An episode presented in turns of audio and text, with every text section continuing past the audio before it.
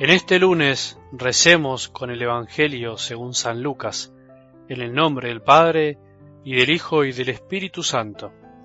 A los discípulos de Jesús se les ocurrió preguntarse quién sería el más grande. Pero Jesús, conociendo sus pensamientos, tomó un niño y acercándolo les dijo, El que recibe a este niño en mi nombre, me recibe a mí, y el que me recibe a mí recibe a aquel que me envió porque el más pequeño de ustedes, ese es el más grande. Juan, dirigiéndose a Jesús, le dijo, Maestro, hemos visto a uno que expulsaba demonios en tu nombre y tratamos de impedírselo, porque no es de los nuestros. Pero Jesús le dijo, No se lo impidan, porque el que no está contra ustedes, está con ustedes. Palabra del Señor.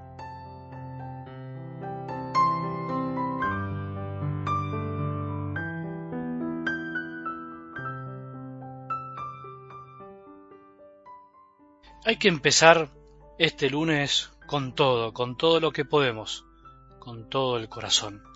Mirar para adelante, mirar el presente, pero también todo lo que podemos hacer de aquí en adelante. Miremos todo lo que podemos hacer en este día, con ojos de fe.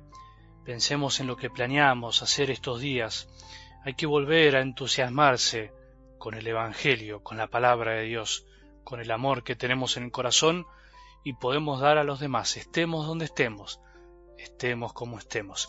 Sí, entiendo, por ahí estás empezando este día con cara y cuerpo de cansancio, pero se puede cambiar, se puede hacer un esfuerzo y decir, yo quiero otra cosa, quiero transmitir alegría por donde ande, quiero hacer eso donde me toque estar, sonreír y animar a los demás.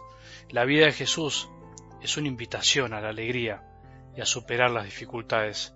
Esta semana, además de ir desmenuzando el Evangelio el domingo, veremos cómo Jesús es muy incomprendido por propios y extraños. Por eso vos pensás que sos el único, la única que no lo comprenden. Vos pensás que a Jesús se le hizo fácil. Vamos a ver cómo Jesús parece que habla un idioma en el que casi nadie lo entiende y no logran conocer su corazón.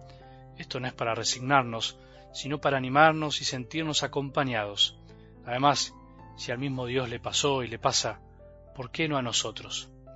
Incluso en el Evangelio de ayer, Jesús se enfrenta con los fariseos, con los sacerdotes, con los notables de ese tiempo que se creían los primeros y juzgaban a los demás.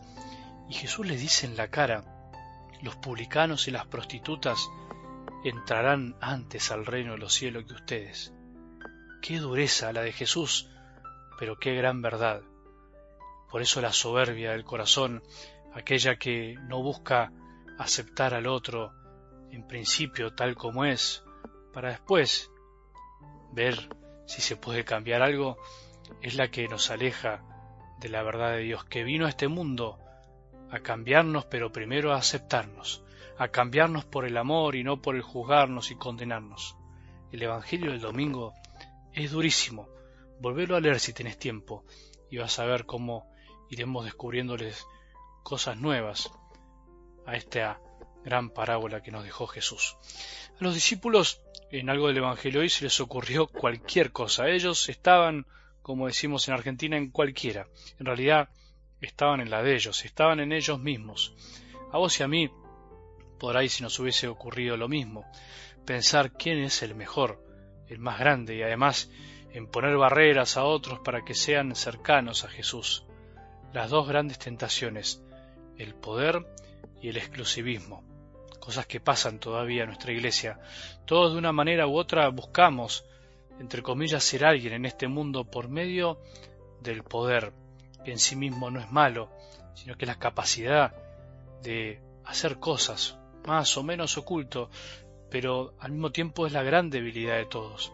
Por si no te enteraste, así nacemos, así vinimos a este mundo, fallados de fábrica, con la mancha original de la desobediencia a nuestro Creador y sin querer, o a veces queriendo, disimuladamente deseamos ponernos en el lugar de Dios. Queremos buscarnos lugares de poder en el que nos sintamos bien, bien apreciados y queridos por otros, poniendo nuestra seguridad en opiniones pasajeras y cambiantes. Somos así de raros e ingenuos a veces, igual que los discípulos que mientras Jesús les hablaba de humildad, del servicio, del poder, pero entregándonos, iban pensando por dentro suyo quién sería el más grande. Lo peor que nos puede pasar hoy es que nosotros pensemos para adentro.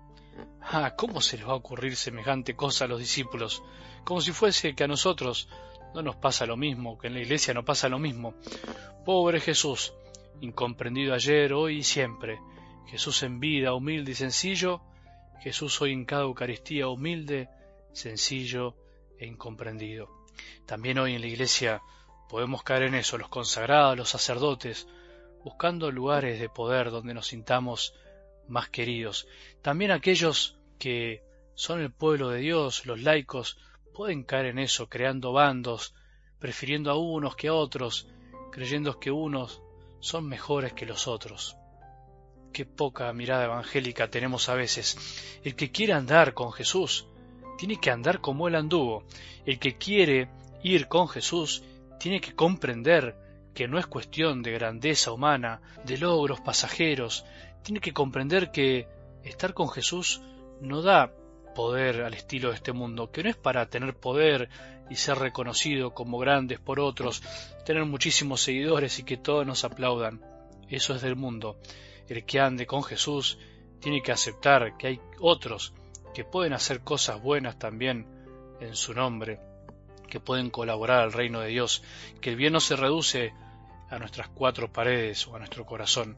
Estar con Él no nos hace exclusivos, sino que nos hace inclusivos, nos debería hacer incluir a todos los que trabajan por el reino. Todos los demás, todo aire de poder, de grandeza humana, de creer que tenemos el monopolio del bien, de pensar que porque tenemos un lugar de servicio somos más que otros, de pensar que nuestros propios grupos, parroquia, movimiento, congregación, hacemos las cosas mejores que en otros lugares, todo eso no es del Evangelio. Sí podemos mirar para aprender y crecer, pero no para menospreciar. Todo eso no es de Jesús. Eso no viene de su corazón. Eso viene del nuestro. Y mientras pensemos así, no estaremos todavía completamente convertidos a Él. Que no se te ocurra preguntar esas cosas, aunque las pienses. No repitamos errores viejos del Evangelio. No todo lo que pensamos hay que decirlo pero sí hay que ser sinceros con nosotros mismos y con los demás. ¿Qué ando buscando con Jesús? ¿Me busco a mí mismo o lo busco a Él? ¿Quién es el más grande? Podemos preguntarnos a veces. Y Jesús, claramente, el que se hizo pequeño, el que siendo grande, el que siendo fuerte, se hizo débil, el que siendo rey, se hizo nuestro servidor. Todo lo demás no vale la pena preguntarlo. Que tengamos un buen día y que la bendición de Dios, que es Padre misericordioso, Hijo y Espíritu Santo, descienda sobre nuestros corazones y permanezca para siempre.